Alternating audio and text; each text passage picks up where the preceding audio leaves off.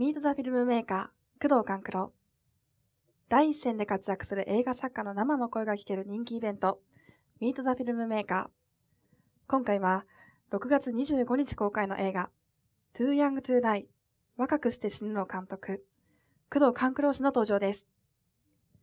不慮の事故で地獄に落ちた高校生が、生き返りを目指して地獄の赤鬼キラー K と共に奮闘する超絶地獄コメディ。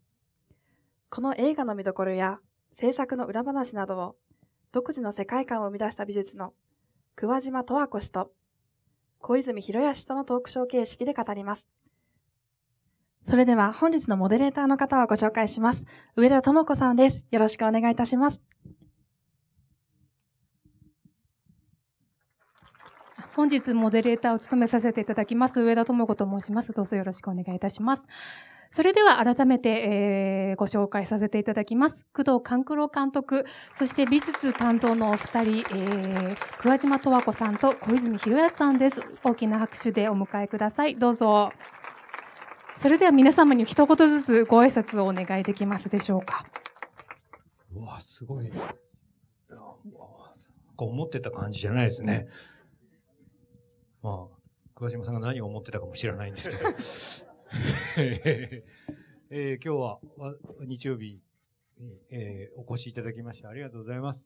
えーえー、映画が見れるわけでもないのに、すいません。えー、映画は6月25日以降になりますと見れますので、ぜひ見てください。よろしくお願いします。ありがとうございます。では、地獄の美術担当の桑島十和子さんお願いします。こんにちは。えっ、ー、と、誰ですかって思われてますけど、あ、そうです。えっ、ー、と、地獄の桑島です。美術っていう仕事をしてます。えー、今日はありがとうございます。よろしくお願いします。ありがとうございます。では、現世の美術担当の小泉博康さんです。お願いします。黄色鬼役の小泉です。えっ、ー、と、現世の美術もちょっとだけやりました。全体的にやりましたよね。大、体、やりました。今日はありがとうございます。ありがとうございます。小泉さんは、あの、地獄パートで黄色の鬼としても出場、あの、登場されてるんですよね。もう予告編にもちょっと出てますもんね。はい。うん、ありがとうございます。では、お座りください。はい、どうぞ、おかけください。それでは、まずこの地獄の映画を作ろうと思ったきっかけから、あの、工藤監督にお伺いしたいんですけど。はい。あのー、いろいろ、あのー、いろんな雑誌とかで取材、まあ何しろ、プロモーション期間が長いのでね。あのー、毎、毎回それをまず聞かれるんですけど、毎、今回ちょっともう、自分の中で毎回変えてやろうかなと、その答えを。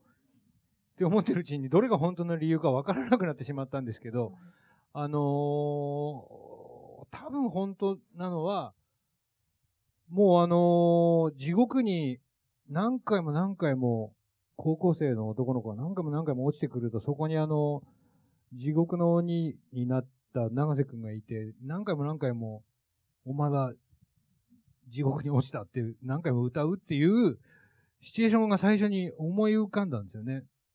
なんかこっからなんかこう広げていけないかなと思って、それは多分長瀬くんと、ちょっと、えー、今まで以上にぶっ飛んだ映画をやりたいなっていうとこからの多分発想だと思うんですけど、で、最初に、そっからいろいろ後、後付けでいろんな理由を考えていった感じなんですよね。はい。ここからの、地獄の赤鬼のキラー系が長瀬智也さんで、はい、地獄に落ちる高校生が、あの、大輔が神木隆之介さんという、この二人のキャスティングについても、はい、ちょっと監督と、あの、桑島さん、小泉さんにもお伺いしたいんですが、まず監督から、この二人をキャスティングした、まあ、理由というか、なぜこの役にぴったりだと思ったのか。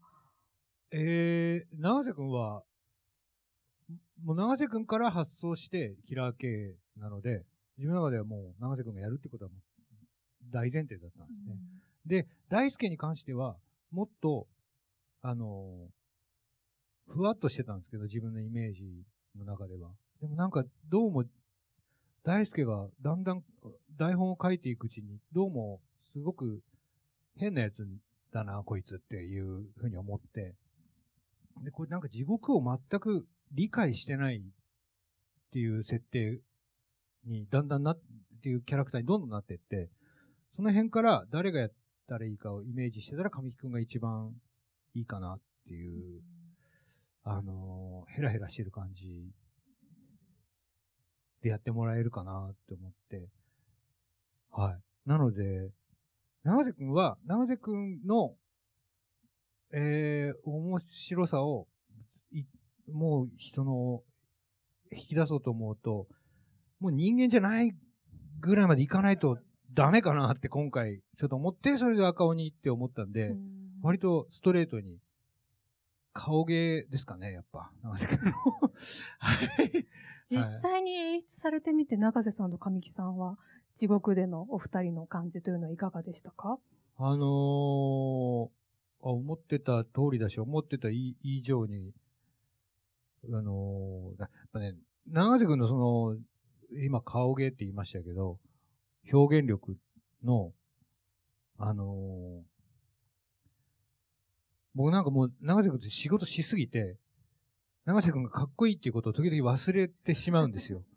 で、この格好して、初めてステージでライブシーンを撮った時に、ああ、そういえばこの人かっこいいんだって、久しぶりに思い出したっていうか、かっこいいんですよね。そのなんかやっぱり、なんだろうなやっぱ、あの角も込みの、その、フォルムはやっぱすごいなと思いました。こんな人いないなって。まあ人じゃないんであれですけど。うんあと、神木くんは、だから、なんか、のびのび、えー、わーって、えーその、地獄の方は、のびのび、あの、やってもらって、んで、ちょっと行き過ぎたなっていうとこだけちょっと調整してもらって、とか、あの、やってるうちに、いつも元気なんで、あの、特に言うことなかったですね。はい。いつも元気で、い元気でいてくれさえすれば、それでいいと。それでいいっていうか。はい。現世の方が先に撮影があったんで、割と、その、なんて言うんだろうな。えー学校の中のキャラクターっていうところで言うと、あんまり冴えない高校生という役なので、現世の方は多分、本人的にも、こう、どれぐらいやった、やった方がいいのかなっていうのも測りながらだったと思うんですけど、そこは割とディスカッションしながら作ったんで、その後に地獄の撮影だったんで、地獄はもうあの、神木くんが好きなようにやってもらって、えーそれに、あの赤い人とか緑の人がいちいちびっくりしたりするから、うんそれでいいよっていうような、ざっくり言うと、ような演出でしたね。はい。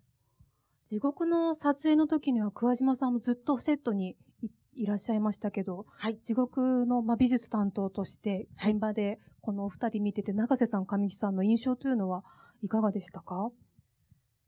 あのー、長瀬さんは本当に作られた鬼じゃなくて、最初に見た時も鬼だったんですよね。なので、う わ、鬼来たと思って見てました。で、お芝居してる時もすごく面白かったし、あのー、できればその鬼に直接会ってもらいたいんですよ。あの、本物がすごく鬼だから、あ あの、それ、それを一回こう、体験してもらいたいなっていうのは思いますけど。はい。先日ね、メトロックにも出てましたけど、やっぱり本物の迫力ってありますもんね。もう、すごいです。はい。あんなに似合う人いないですよね。似合うっていうか、鬼だったんです。はい。神木さんも、神さん本当に現場で元気で、地獄で元気でみたいな。はい。あの、楽しいものをいっぱい見せてもらって。はい。ありがとうございます。小泉さんは、あの、現世の美術担当でありつつ、黄色の鬼として、あの、共演された唯一の、このお三方の中で共演された唯一の方なんですけど、はい長瀬さんと神木さんいかがでしたか？これ、小泉さんですね。えっと、長瀬さんは、やっぱ、かっこよかったですね。あの、それで、まあ、スタジオの外で、こう、鬼同士、ちょっといろいろ喋ったりして、あの、バイクの話とか。え ーまあ、えっと、まあ、現世ではちょっと冴えない感じの、あの、役だったんで、こう、その、冴えない感じのスタイリングも、あの、なんかちゃんと冴えない感じになってて、すごい良かったですね。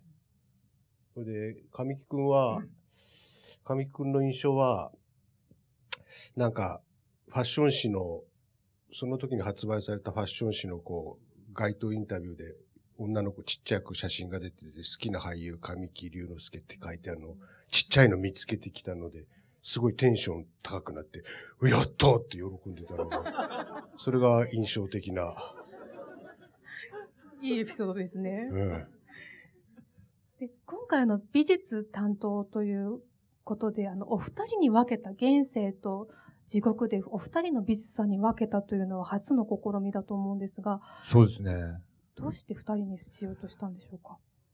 いやー、なんかわかんないんですけど、絶対、その違いが、ふ絶対その二人にしたことの良さが、スクリーンに出るっていうのだけは思ってたんですよ。なんか、だって地獄と現世ですから、地獄の人が現世のことは知らないわけじゃないですか。で、逆逆もそれで。だからなんか相談してほしくないっていう、その、地獄の人と現世の人が。いやいや、同じでしたけどね。よく相談されてましたけど、あの、いや、あの、お話はしてましたけど、なんか、だから、こう、現世がこう、こうで、地獄がこうでっていう、いうことで、統一感が出、出るっていうのも、まあ普通はそうするだろうなっていうのはあったんですけど、なんかそ、それが全然こう、ま、交わらないというか、うん。それによってなんか良さが出るんじゃないかなって思った時に、あのーどっち、どっちにも申し訳ないんですけど、ここっちとこっちとは結構分かれて別々にやってもらっていいですかっていうのを言いました。で最初からオファーするときに、うん。二つに分けますと言ってお願いされたんですね。そうです。お二人はそのお話聞いたときっていうのは、どう思われましたか？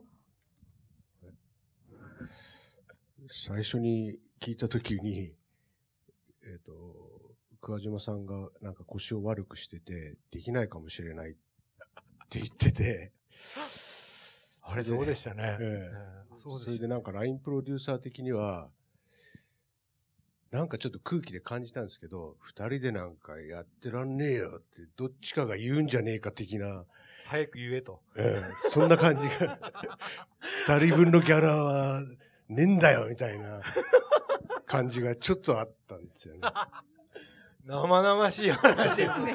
そんな話が飛び出すとは。俺も言われましたもん。だって本当に二人ですかって、すごい、やっぱあの、本当になんでですか？から、だから今上田さんに言われたから、あの、いやなんかわかんないけど、その結果が出るぐらいあやふやな言い方でもよかったけど、お金持ってる、お金の司る人から言われたから、嘘の理由答えたような気がしますもん、その時あだけ。もうん。う、納得させざる、を得ない絶対こうで、これでやりたいんだっていうのを、本当何回も目見て言われましたもん。無事でも、ね、お二人方になったことでいい効果が出たからよかったですよね。もちろんです。ええそうです、そうです。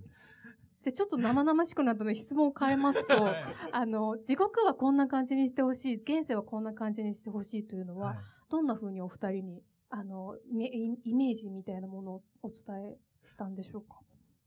どうでしたかね？でも、そんなに具体的には、ただ台本見ればないっていう、台本読んで思ったようにっていうのはまず言ったのと、あと、えー、そうだな。これは結果そうなったっていうのもあるんですけど、全然別物になったなっていうのは、あの、結果そうなりましたね。うん。それは、やっぱり、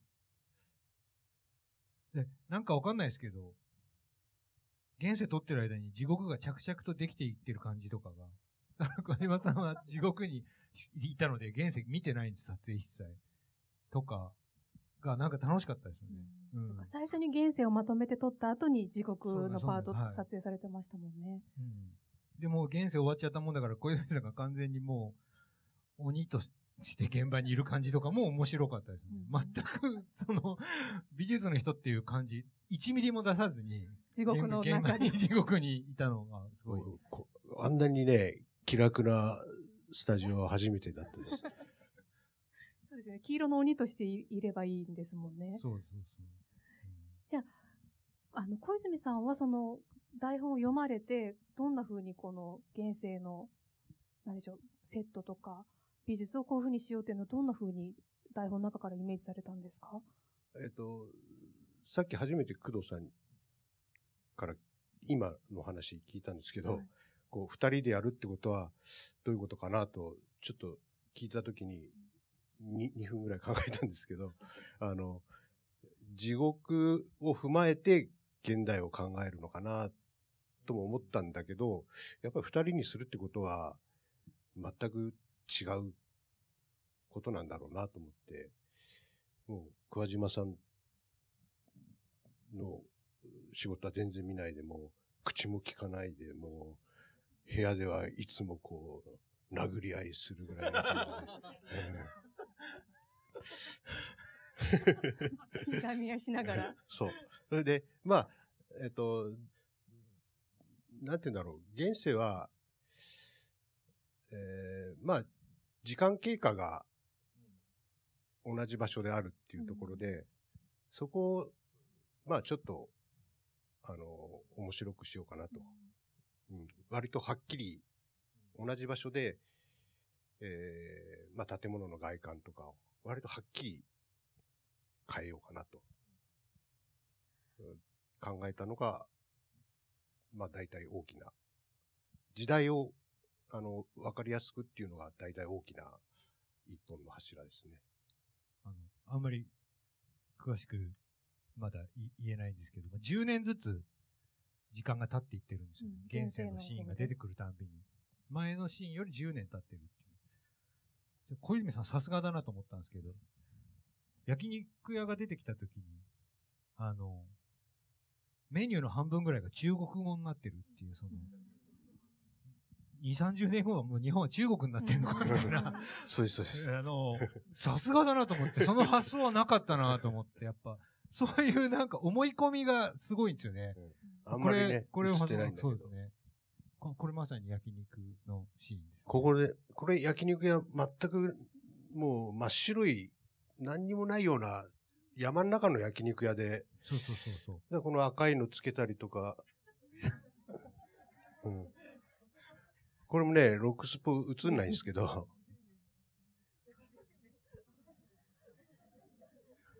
俺も初めて見た、これ。黎明始めましたあ書いてあったんですね。こっちの方あんま行かなかったからな、俺。あのあ、これは、まあ、はいはい。サインをね、ここで、あの、いろんな人のサインを俺が書いたんですよ。よく貼ってあるじゃないですか。そうですね。一郎とか王貞治とか。そこでエ俺ミ、さんとか。工藤さんのサインを完コピして、工藤さんのササインもここに貼ってあるんですよ。あ、そうだ。工藤さんのサインを小泉さんが真似して書かれたんですね。それで俺が書けばよかった。それでね、俺もう何人かに工藤さんのサインしたんですよ。それで、えっと、下にジェジェジェって書いてあるのは、偽物ですから。あじゃあ、じゃじゃじゃってここは絶対書き書いてあるのはませんので。工藤さんのじゃないんですね。これか、がこれがそううんか。そうですよね。これのこっち側の方にあるメニューがどんどん全部ち、なんか中、で値段だ。うん。元になってるんあそうですそうです値段が。うん。円じゃなくて。円と元を二つ書いて。円になってて、うんあ、そうか、もうそういうよじ時代がそうなってんだって。うん、僕はその時思ったんですけど、うん。伝わるかなっていうのだけは。あの、あれですけど、そう、面白かったですね、だからね。なんかやっぱそういうなんかこう、思い込みっていうかなんかこう、変な勘違いとかが 美術にこう、現れるのが小泉さんの持ち味ですよね。うんある種、ある種、うん、すごいなと思います。ここ、ここんちの、あの、持ち主のおじさんが、面白くて、ここロケハンにもう5回も6回も行ってるんですよ。それで、だんだん少しずつ、こうやってもいいああやってもいい壁になんかしてもいいって言うと、いいよ、いいよって言って、最終的には、あの、屋根から火出して、燃やしていいって言ったら、いいよって。それまで、あの、うん OK してくださったんですね。燃えちゃってますもんね。さすがにね、それ撮ってる時、僕のすぐ後ろにいたんですけど、さすがに不安げな顔してました。そりゃそうですよね。これ撮ってる時は。ここもね、重要なシーン、ねあの、重要な場所ですもんね、映画の中では。そうそうそう。もともとスタジオなんですけど、レンタルスタジオっていうか、あの、音楽ス音タジオ楽スタジオ。なんですけど、かっこよくて、その、これが、そう、ここの、ここにスタジオって大きく書いたんですけど、これもいい、いいですよね、このパンダの。これもねこのパンダ、の絵も小泉さん、そうです。この看板とか窓とか、これも全部ないんですよ、本当はそうで。す。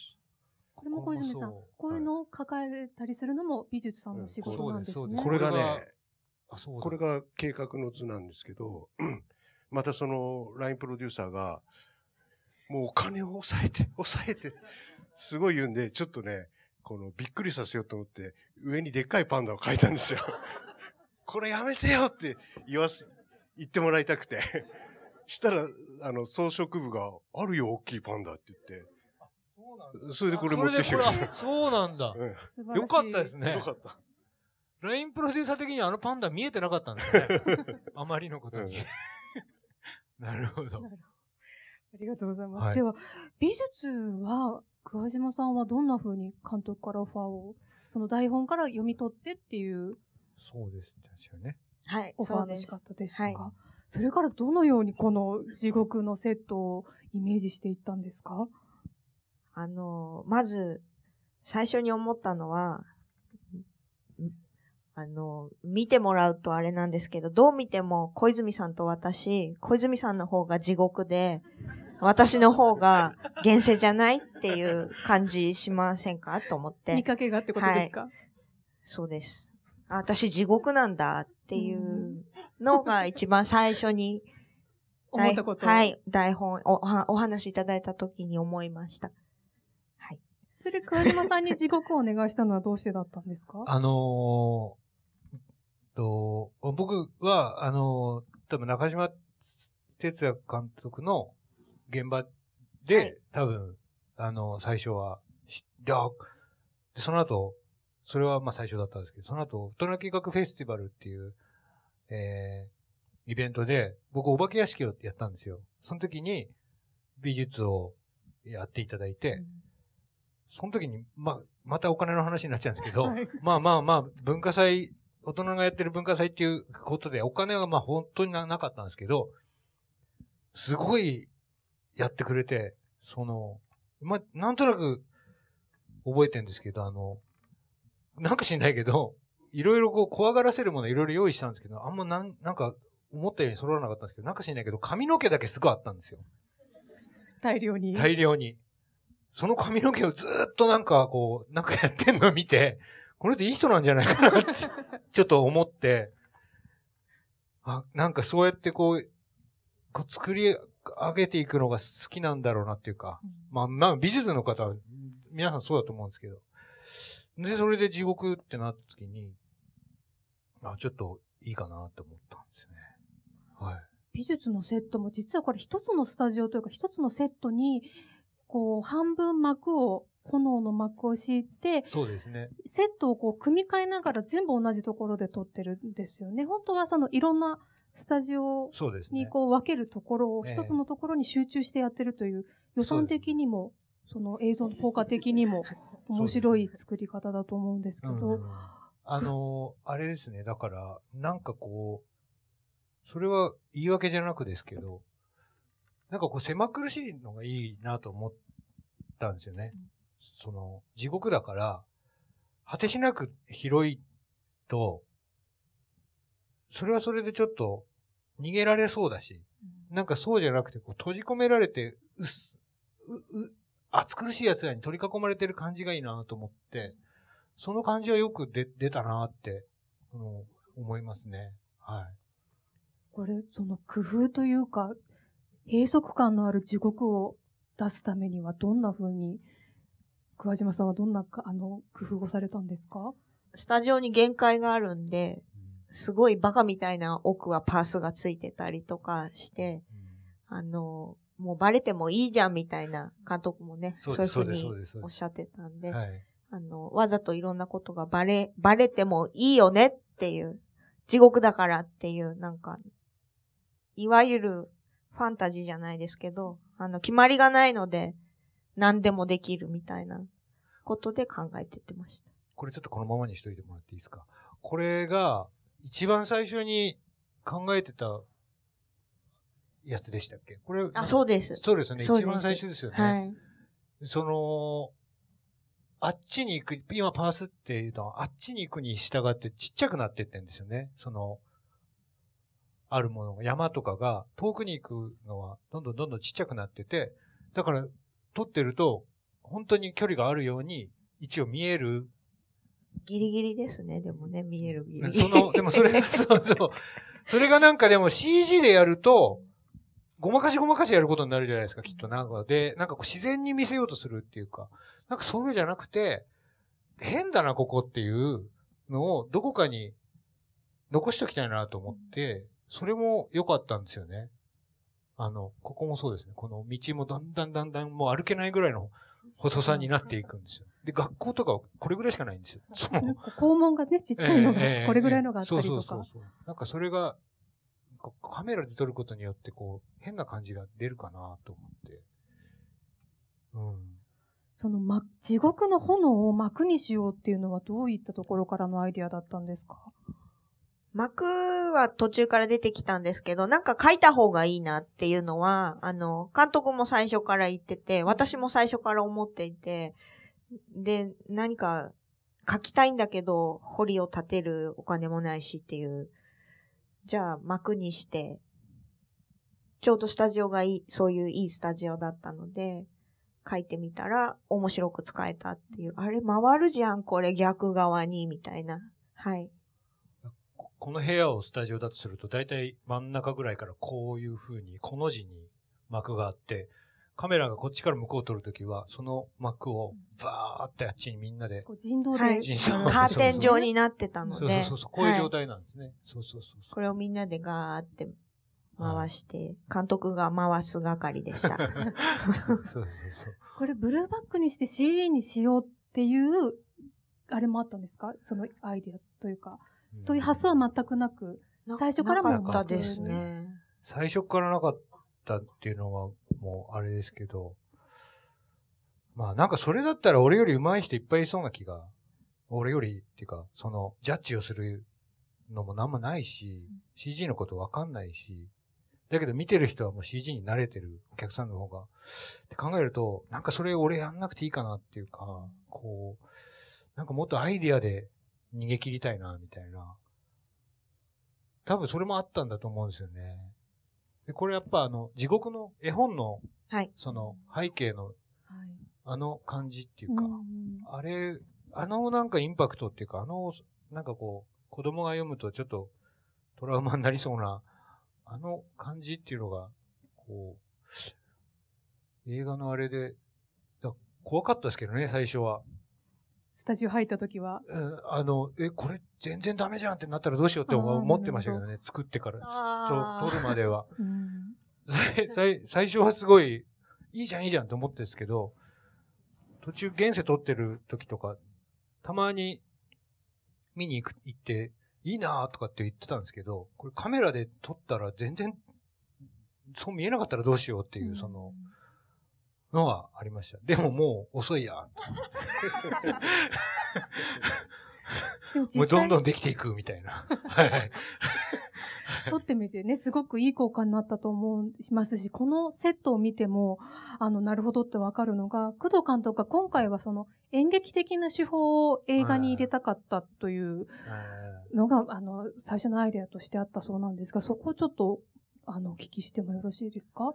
いや、なんか演演劇ってすごくお客さんに委ねる部分が多くて、ちょっとこういうふうに変えたらこういうふうに見える、こう場面が変わったんですよって見せ、見せるみたいな。全部揃えるわけじゃないじゃないですか。はい想像力に結構、あの、頼るというか。うんそれを映画でも、なんか映画ではなんか、それをやってこなかったっていうか、なんか、なんかわかんないけど今までそれをあんまり使ってなかったっていうか、その、僕がもともと演劇からスタートしてるんですけど、やってなかったなと思って、た時に、さっきもちょっと話に、あの、あれ、出たんですけど、あの、そうそうそう、あの、桑島さんに最初に映画の、あの、奈良山節子を見てもらったんですよね。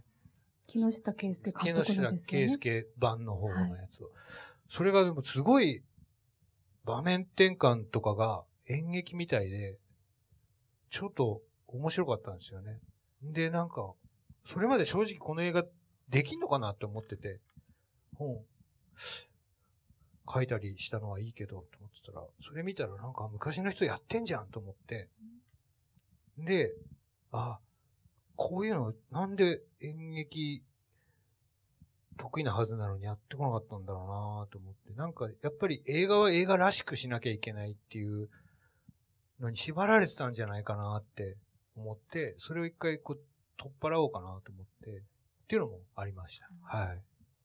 桑島さんはこの地獄のセットで、その、まあ一番こだわった部分っていうのはどんなところになりますか？こだわった部分。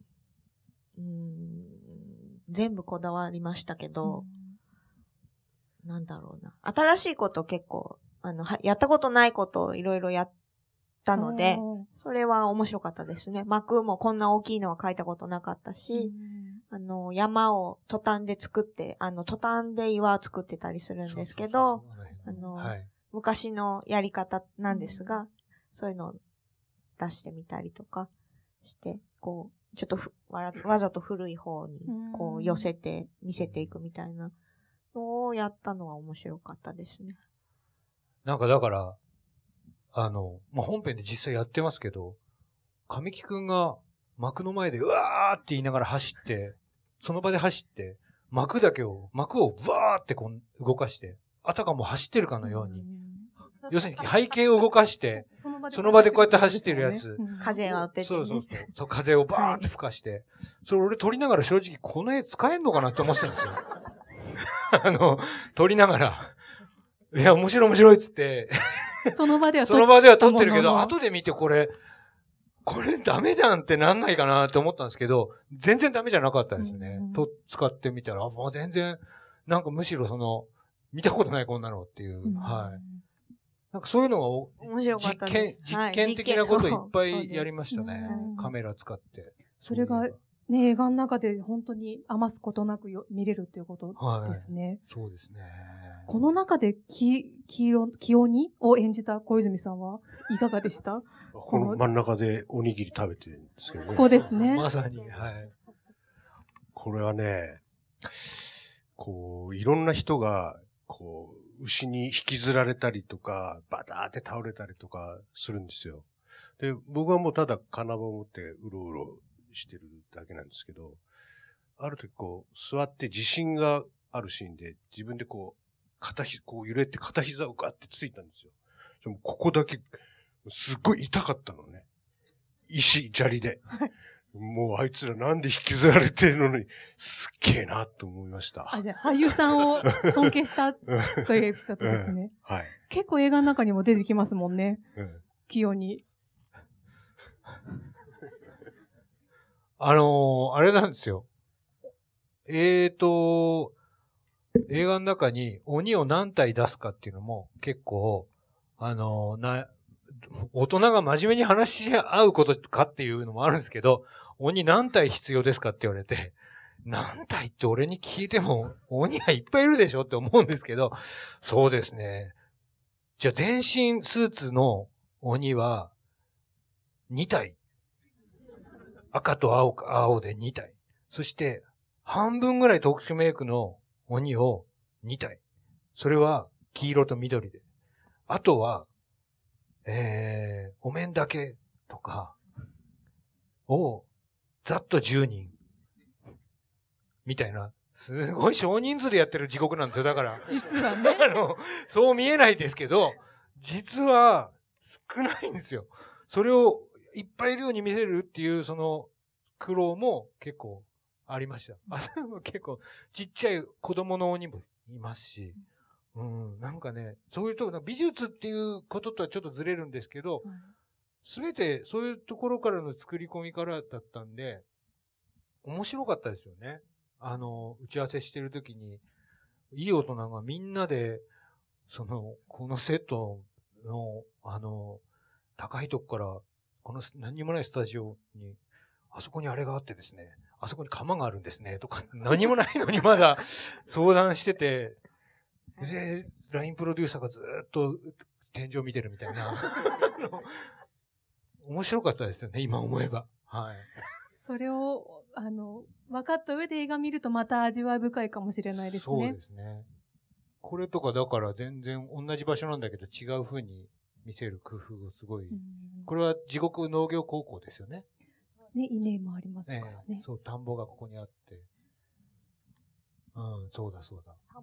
田んぼが、あ、田んぼこっちでしたっけ？そっかそっか。これ畑あ、で。こっち畑。畑で。そうそうそう。地獄おにぎりを食べてるんですね。黒い。そうそう。地獄真っ。暗な。うんえすごいまずかったんですけど、この、この、く食うシーン終わった後、あの、小道具で地獄おにぎり作ったやつが、小泉さん余ってるけどもっと食べますっていうか、すげえまずかったから。もともと小泉さんは、地獄の拷問のな中の一つで、あの、熱々のカレーをかけるっていう拷問をやりたいって言い出したんですよ。最初に。黄色に鬼とかそういうんじゃなくて。あ、もうそれを僕の役は僕の役はから話が。あの、まだ出てくれとも言ってないのに、僕の役はですね、つって、地獄の中で熱々のカレーを、あの、亡者にかけている鬼ですって言われて、あ、そうなんですか。それはもう出てもらうしかないなと思ったんですけど。実際そのシーンも出てきますからね。実際そのシーンじ熱々のそうそ地獄。う。うんありがとうございます。編集中に一回だけ来て、あのーあれだと、カレーだってわかんないですね。そこだけダメ出しされました。美術じゃないところで。はいはい。はい。ありがとうございます。ではですね、あの、お時間もあさ、すいません。迫ってま、きましたので、あの、観客の方からですね、Q&A を、はいあのーまだ真面目な話してないですよ、一切。大丈夫です、大丈夫ですか？はい大丈夫だと思います。質疑応答の時間を設けたいと思うので、じゃあはいここでちょっと真面目な質問もね、はい。あの、受け付けられればと思うので、あの、どなたか質問がある方、挙手でお願いします。監督に。あ、じゃあどうぞ。お三方に質問なんですけど、あの、1年間で見られる映画の本数ってどのぐらいなんですかね？すみません、こんな。どれぐらいですかね？DVD も入れると、いっぱい見てるかもしれないですけど、どれぐらいですか？小泉さん。どんぐらいだろうなでも3、40くらいかもしれない。うーんそれぐらいにしときましょう。3、40ぐらい。桑島さんいかがどれぐらいですか？私全然見ないです。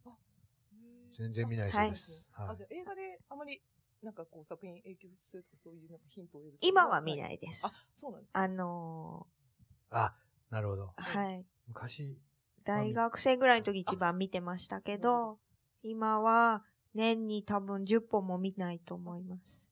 それは自分が関わった作品も含めてですいかや、見ましたよ、これ、ちゃんと。はい。見てます。あの、自分のは、あの、でも客観的には見れないんでそう、ですよね。はいうんあんまり見ない方です。ました。すみません。ありがとうございます。いいえあ。りがとうございます。他と、他、もう一方ぐらい。はい、お願いします。じゃあ、どうぞどうぞ、どんどん行きましょう。はい。えっと、映画を作るときに一番面白いこととか面白いなって感じるときはいつですか？映画ですか？はい、映画、あ、まあドラマ。あ、全部、全部まあそうですね。ですけど、えー、自分は、あのー撮影する、てか、監督するのは、え1本目は違うんですけど、2、3、4とオリジナルで作っているんですけど、どれも、まあその、もうそれで言ったら1本目もそうだったんですけど、台本読んだ人とか、あらすじを話した時に、ポカーンとされるんですよね。何言ってんだろうな、みたいな、あのー感じを、時間をかけて皆さんと共有していくっていう過程が面白いですね。なんか、こうなったとかっていうのが、こう、例えば美術の話でもそうですけど、その俺、まだ何にも説明してないのに、その地獄の中に、いきなりステージがある絵を描いてきたんですよ、設計図の桑島さんが最初に。それを見たときに、わあ、なんか、いいじゃんって思って、伝わったじゃんみたいな、なんかそういうことを、こう、ちょっとずつ誤解をなくしつつ、具体的になってて、自分でもあまり決めてなかったことがどんどん決まってって、最後に映画になるっていう、その、こうなんかこう、暗闇から明るいところに行くみたいな、なんかそういうこう、面白さが、やっぱ、漫画があったりするとね、漫画を原作にするとき、やっぱ漫画をみんなが、その漫画をこう見ながらやるじゃないですか。そうすると、誤解は生まれないんですよね、あんまりね。それがなんかもう、俺が言ってることは頭おかしいんじゃないのみたいなとこから、スタートするのがやっぱ面白いなと思います。はい。じゃあもう一方ぐらいお、監督に選んでいただいて。えー、じゃああの、逆におじさん。あの、鬼の特殊メイクとか、あの、衣装とか、そういうのも桑島さんの担当になるんですか？違います。で、なんか、ちょっとコンセプトがずれたりとか、こう、そういうことは起こらないんですか？あー私は一緒にお仕事する人は、あの、会う人が多いので、だいたい、あの、大丈夫です。細かく言うと、すいません、言葉足らなくて。衣装さん、伊賀、衣装は伊賀大輔さんが衣装、服洋服全部で、特殊メイクは特殊メイクの人がいて、特殊メイクじゃないメイクはメイクの人がいて、えー、あと何がいます？小道具、うーん、あと何かいますね、まだ。CG か。特殊メイク、メイク。だから、あのー例えば、あ赤、長瀬くんのキラー系の赤を、は山崎さんっていうメイキャップアーティストの方に、あの、作ってもらって、絵を描いてもらって、こんな感じっていういうのがあって。で、これは、角は誰ですね？カツラは誰ですね？えー、アイカラーコンタクトは特殊メイクの人ですね、とか、牙は誰ですね、とか。